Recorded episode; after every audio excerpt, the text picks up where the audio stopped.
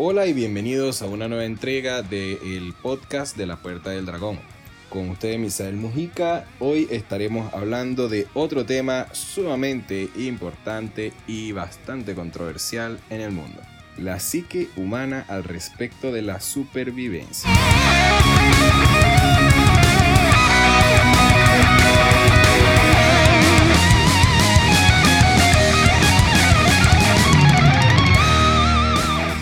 Cosas que me llama mucho la atención en cuanto al comportamiento humano es este comportamiento de que sabemos que queremos sobrevivir, pero no queremos tomar responsabilidad al respecto de nuestra integridad.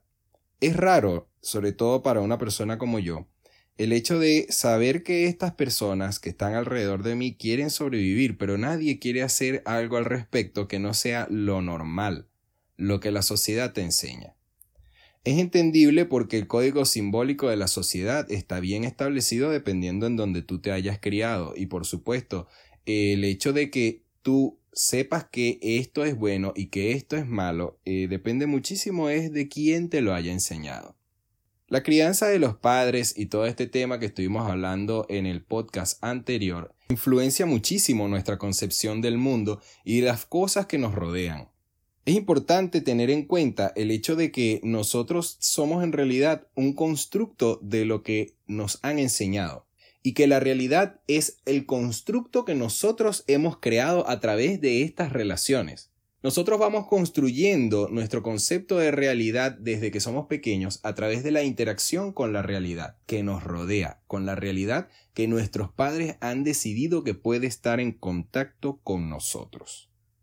Sin embargo, todo esto es modificable. Todo esto que yo les he hablado anteriormente es modificable. Nosotros los seres humanos tenemos el infinito poder de cambiar nuestros pensamientos, hábitos, sentir las emociones que querramos sentir, porque todo dentro del ser humano es cuestión de elección.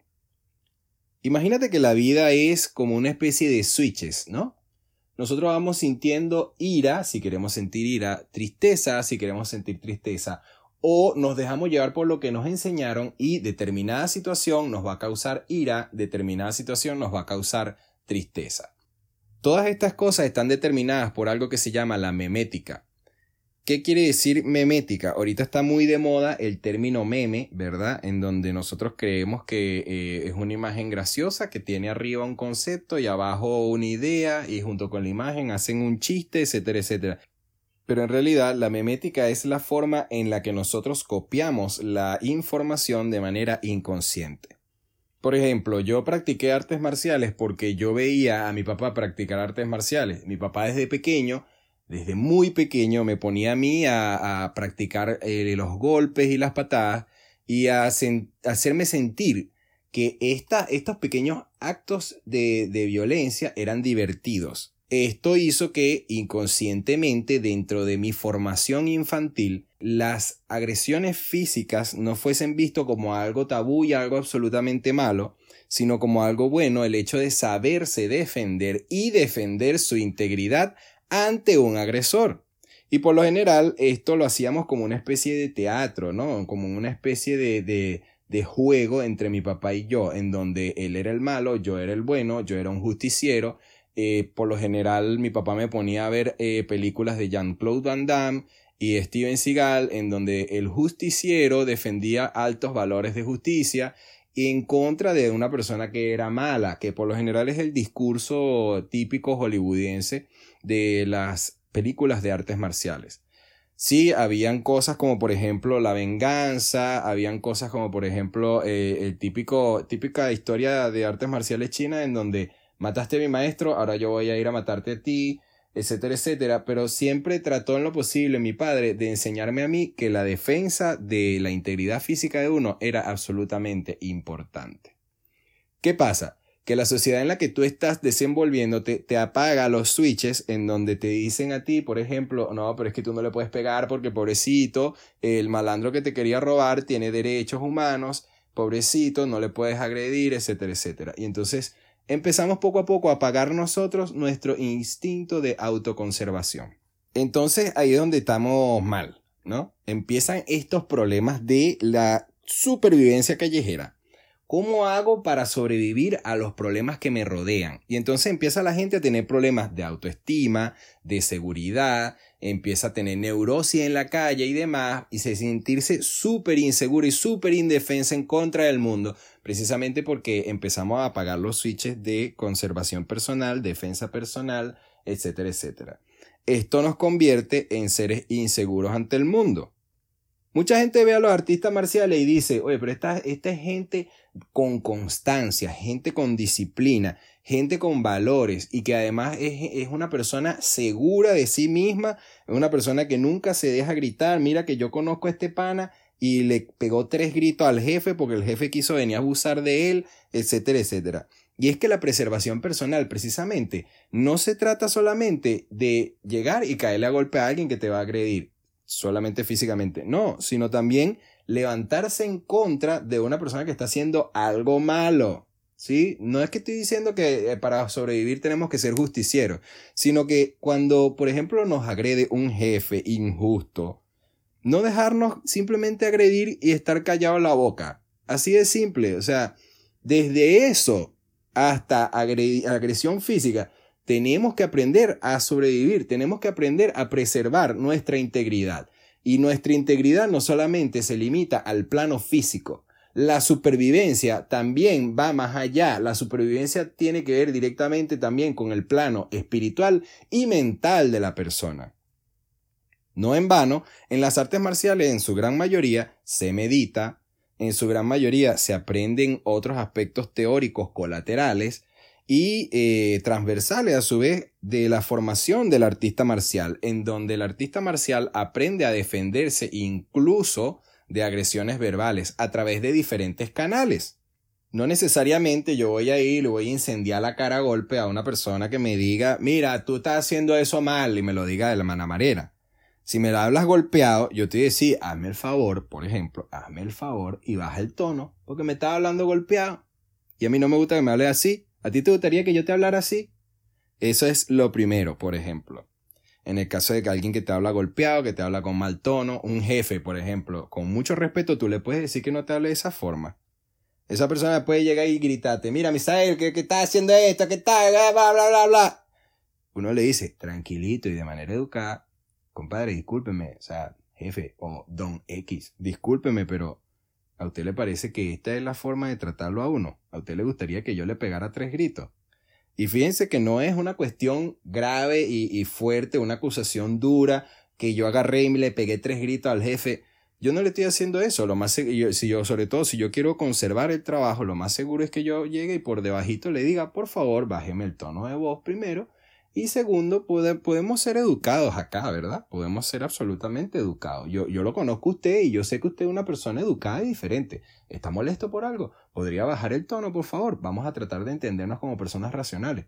De esa manera, tú te pones por encima de ese nivel y haces que la persona pues entonces trate de subir el nivel un poco más también. Y si sigue gritando, tú entonces ahí tendrás que tomar carta en el asunto.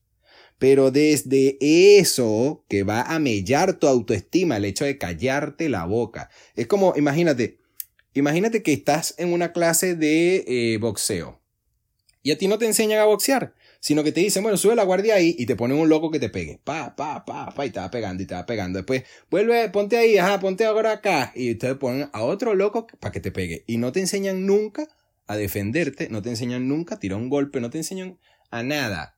Entonces, ¿tú te vas a sentir bien? No, eso poco a poco va a socavar tu motivación, tu autoestima, tus ganas de estar allí. Si eres masoquista te vas a quedar porque te gusta ya golpe, pero la gran mayoría de la gente no es masoquista. La gran mayoría de la gente no quiere el mal para sí. Uno quiere su bienestar, uno quiere aprender, sobre todo si fuiste a una clase de boxeo, tú quieres aprender a boxear, tú no quieres que te estén pegando a cada ratico nada más. O sea, lo mínimo que necesitas es que te enseñen uno o dos golpes y después, bueno, así ahora a llevar pero no, no con, con, la capacidad de defenderte, no con esa condición ridícula de quédate ahí y lleva golpe. Lo mismo pasa con un jefe abusador, lo mismo pasa con una pareja eh, maltratadora, lo mismo pasa con un familiar desagradable. Uno tiene que ponerle un parado, señores. Eso, de eso se trata la supervivencia, porque si no, entonces eso va a mellar tu autoestima. Tú puedes sentir que tú tienes la autoestima invulnerable, tú puedes sentir que tú tienes una autoestima superpoderoso, pero lamentablemente a medida que te vas tragando estas cosas, ¿verdad? Vas poco a poco, eso va socavando tu autoestima y va haciendo mella en tu mente, haciéndote creer que tú te mereces ese tipo de circunstancia y ese tipo de trato. Lo cual, por supuesto, va a hacer que en algún momento ya tú ni siquiera pienses en qué decirle a la persona, porque a veces uno se queda callado y dice, cuño, pero tenía que haberle dicho esto y aquello y lo otro, ¿verdad? Ese desgraciado, esa desgraciada, lo que sea. Tenía que haberle hecho esto y aquello. A veces hasta lo llega a pensar, pero hay gente que llega el momento en que se siente tan disminuida que no llega a pensar nada, sino que se lo merece. Llega a estar en un estado similar a la complacencia de que, bueno, eh, mi el jefe me trata así, pero es que es que yo la cagué en esto y lo otro. Mano, tú no te mereces maltrato por mucho que la hayas cagado, tú, a ti te lo pueden decir de buena manera. Tan simple como eso. Si los choros que no vienen a robar tienen derechos humanos, tú también tienes derechos humanos, tú tienes derechos y tienes que hacer que esos derechos se cumplan. Las leyes no lo van a hacer por ti. Por eso es que el artista marcial aboga por una supervivencia física en donde la ley hasta cierto punto te va a ayudar, pero la gran mayoría de las veces no. Tenemos que trabajar en función de un marco legal. Sí, tenemos que trabajar en función de un marco legal, así como, por ejemplo, un niño en el preescolar tiene que trabajar con los canales regulares. Lo está molestando otro niño, le dice a la maestra. Si la maestra no hace nada, va con la directora. Si la directora no hace nada, o toma acciones en su lugar o le dice a los padres para que tomen acciones. Y punto. Entonces allí se cumplieron todos los canales regulares, perfecto. Lo mismo pasa con las agresiones físicas. Vamos a tratar de cumplir con los canales regulares. Vamos a tratar de estar enmarcados dentro de la legítima defensa personal. Pero a veces los canales regulares no funcionan. Tenemos que tener herramientas entonces que vayan por encima de los canales regulares. Lo mismo pasa dentro de una empresa dentro de una empresa llega un, jefe o un compañero de trabajo a quererte gritar, tú sigue los canales regulares. Hermano, no me grite, bájale dos. No, que sigue gritando. Ok, alza la voz. Hermano, te dije no me gritara. Segunda advertencia, baja la voz. Si sigue gritando, mira, o lo dejas hablando solo, o le soplas su coñazo, o lo empujas, o le gritas más feo, o X o Y. Pero tú tienes que aprender a levantarte por ti. Primero, para después poder levantarte por otros. Imagínate lo, importante que es para el ser humano la supervivencia, la supervivencia, que la gran mayoría de la gente se mata por obtener el dinero de una forma u otra. Necesitas dinero, necesitas bienes, necesitas cosas, porque tú sabes que eso te va a asegurar la supervivencia. De hecho, el mismo comportamiento femenino, cuando nosotros hablamos de un artista marcial, estamos hablando por lo general de un macho alfa o un depredador, una persona que sabe que puede hacer mucho daño, una persona que sabe que es muy bueno en el ámbito de la violencia y que es seguro en sí mismo. Y cuando tú eres seguro en ti mismo, la gente que, que, está alrededor de ti te ve como un macho alfa, sobre todo si tú te comportas como un macho alfa. Donde tú llegas, la gente te ve. ¿Por qué? Yo no estoy diciendo que los artistas marciales seamos mejores que la gente normal, lo que estoy diciendo es que nuestra actitud es absolutamente diferente. Nuestra actitud va en pro de nuestra supervivencia, de la gente que está alrededor de nosotros. Esto es lo que nos convierte ante todos los que están alrededor de nosotros en machos alfa, en nuestra actitud de pararnos enfrente de los problemas y escupirle la cara, en nuestra actitud de llegar y decir, tú a esta persona no lo vas a tocar porque no te lo voy a permitir. En esa seguridad de cuando tú hablas y tú te paras en algún sitio y tú dices, esto no se debe hacer de esta forma. Tan simple como eso. Sobre todo si eres un artista marcial, ético, formado con buenos valores y una persona segura de sí misma, porque yo conozco muchos artistas marciales también que se dicen artistas marciales y tú lo ves pues que son el típico macho beta que está ahí pues con la cabecita baja, que ni siquiera mira de frente y, y mucho menos mira del hombro para abajo, sino que cabecita baja, ahí como que es el que te sigue, es la típica ovejita. Sí, sabe defenderse, pero la cuestión es esa, pues no tiene la actitud como para eso. Pero la cuestión es esto. La supervivencia está íntimamente ligada a la actitud de autopreservación y de preservación de todos los que están alrededor, de la preservación de la integridad personal, no solamente física, sino también la integridad de la autoestima, la integridad moral, la integridad psicológica y espiritual de todos los que están alrededor de nosotros. Esto es lo que nos convierte de cierta forma y de manera inintencionada en machos alfa. A la gente que conocemos esto y que vivimos en esto y que tratamos de lo posible de abarcar todos estos temas. Todas estas cosas, cuando tú las haces consciente y las transformas en parte de tu vida cotidiana, esto hace que te vean como una persona respetable, como una persona que, que tiene valor. La supervivencia está íntimamente relacionada con eso, con darte valor a ti mismo, con darle valor a los demás, con hacer que la gente que está alrededor sienta que tú le cuidas tanto la integridad moral como la integridad psicológica y la integridad física. El hecho de que yo estoy con fulano, así que a mí no me va a pasar nada porque este loco se le lanza dos coñazos a alguien y lo deja dormido, esto hace que te vean como un macho alfa. Por mucho que tú no quieras parecer un macho alfa, porque a veces la actitud de macho alfa, la actitud de macho alfa, sí, tú sabes, la típica actitud negativita de que, que no sirve para nada, de esta persona prepotente, que, cree que, la tiene ganada todas más una, que no debería ser así, porque un, verdadero macho alfa, un verdadero tipo, un verdadero líder, debería también entender que ser prepotente solamente hace que todos peligren. Así de simple, todos peligran alrededor de un prepotente. ¿Por qué? Porque este prepotente es un imán de problemas. Entonces, la cuestión es eso, tratar de tener un balance allí entre yo quiero defender mi integridad, yo voy a defender mi integridad. Yo quiero defender la integridad de los demás y lo voy a hacer. Yo estoy dispuesto a defender el autoestima mío y de los que me rodean y lo voy a realizar y hacer lo posible por eh, trabajar bajo la humildad. Humildad, no humillación. ¿Sí? Uno puede ser humilde y de repente trabajar para una persona, esta persona lo trata a uno y uno trata a la persona con respeto, porque en artes marciales te enseñan también, no en todas, pero te enseñan también a ser una persona humilde por cuanto que hay gente superior a ti en rango, quizá no físicamente, quizá no es mejor peleador que tú, pero por rango y antigüedad hay gente mayor que tú, entonces tú le debes respeto a esa persona.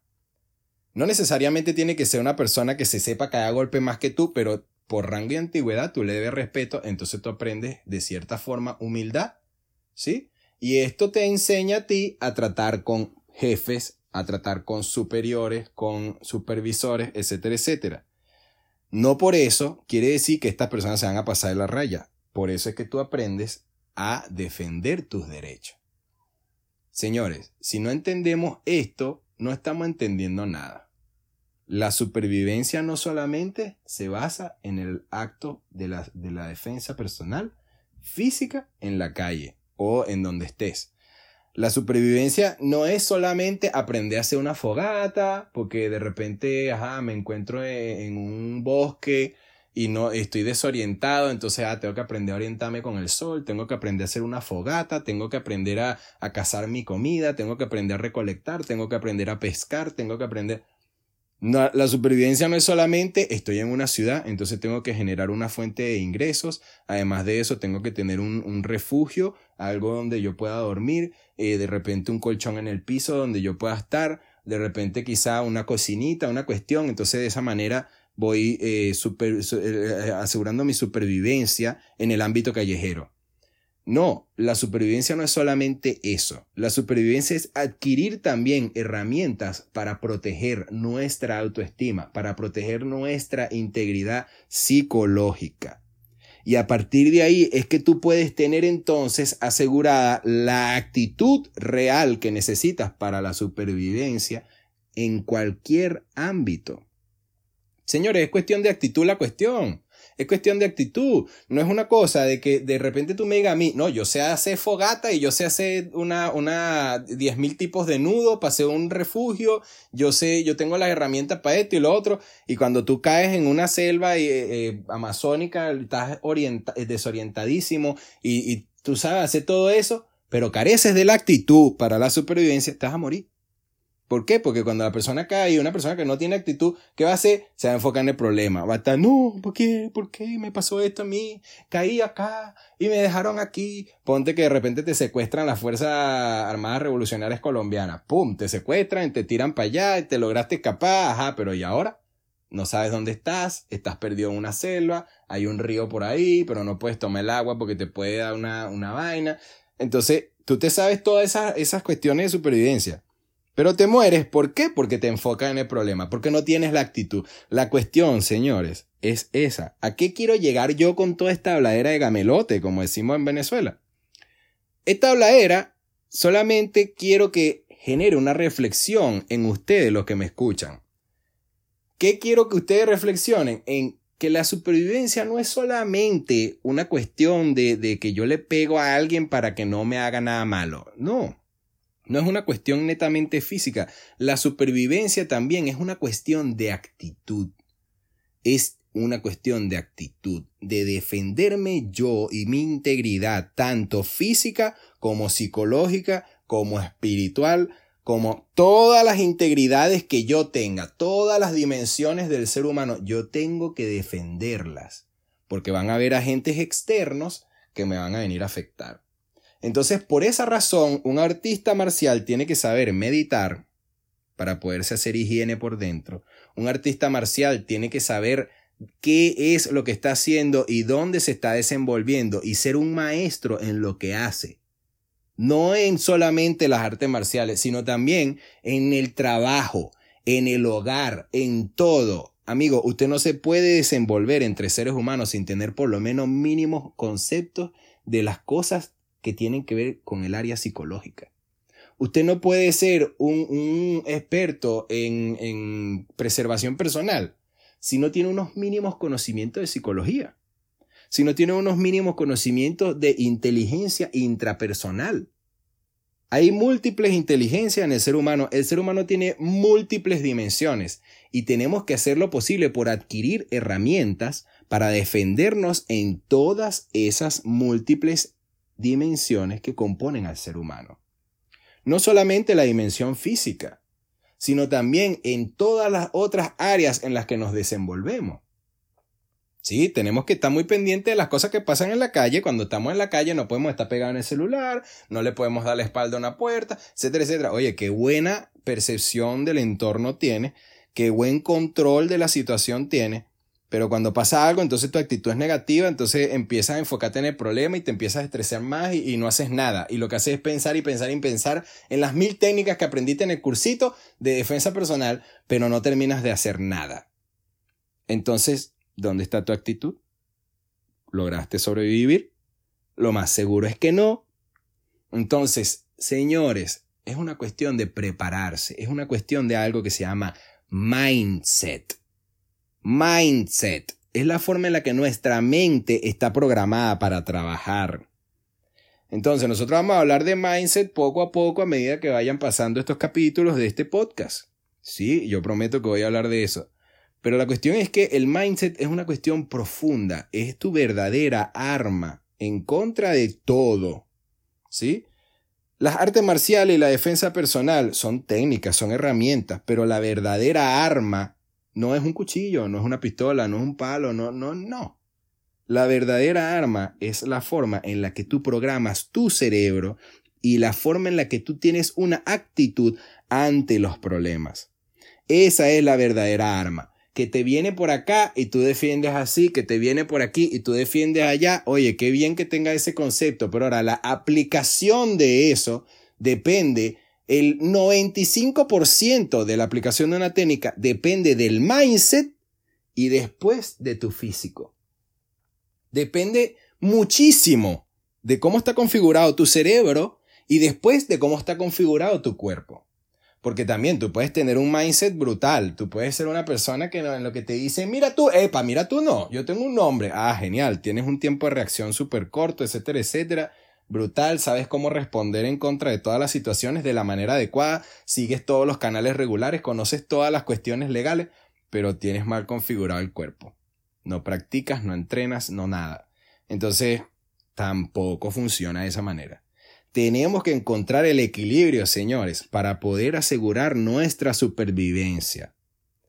Entonces, supervivencia es igual a actitud, señores actitud. No es solamente que yo tengo el cuerpo fuerte, eso es aptitud con P. tengo el cuerpo fuerte, conozco muchas técnicas, sé cómo hacer esto y aquello y lo otro, tengo el conocimiento. Y la actitud con C, la actitud, mucha gente se olvida de eso. Y es precisamente una de las cualidades del verdadero artista marcial, de la verdadera persona que sabe defenderse, ¿verdad? Que es la, la verdadera cualidad, la verdadera arma. Porque de nada sirve, señores, que usted tenga una pistola pegada a la cintura y que no se vea por ningún lado y que usted la desenfunde rapidísimo y se pegue dos tiros ahí rapidísimo, un blanco, etcétera, etcétera. Pero cuando llega la, la agresión a ti, tú no seas ni siquiera capaz de pensar en la pistola. Entonces estás tan desarmado como si no tuvieras nada. Y es peor aún porque entonces tienes un arma que si la llega a detectar la otra persona, entonces va a tratar de luchar por, por ella y te, te va a joder con la tuya. Pues. Es así de simple. Es triste, es triste, sí, pero es así de simple. La vida sin tener una actitud correcta, sin tener un mindset, sin tú programar tu cerebro a funcionar de una forma, ¿verdad? Sin tú tener autoestima, sin tú tener un ego positivo, la vida de esa manera, pues en realidad corre peligro. Porque por muchas herramientas que tú tengas a tu alrededor, por mucho conocimiento que tú tengas, si no tienes la actitud correcta, entonces estás tan desarmado como si no la tuvieras. Yo no te estoy vendiendo una idea de pensamiento positivo pendejo, de que tienes que tener actitud para que lo tengas todo en la vida, ni la ley de la atracción, ni nada por el estilo. Lo que estoy diciéndote es que si no tienes la actitud correcta en el momento correcto y no tienes configurada tu mente, eres tan inofensivo como un conejito. Tan simple como es. Para usted, Misael Mujica, la puerta del dragón. Nos vemos en otra ocasión.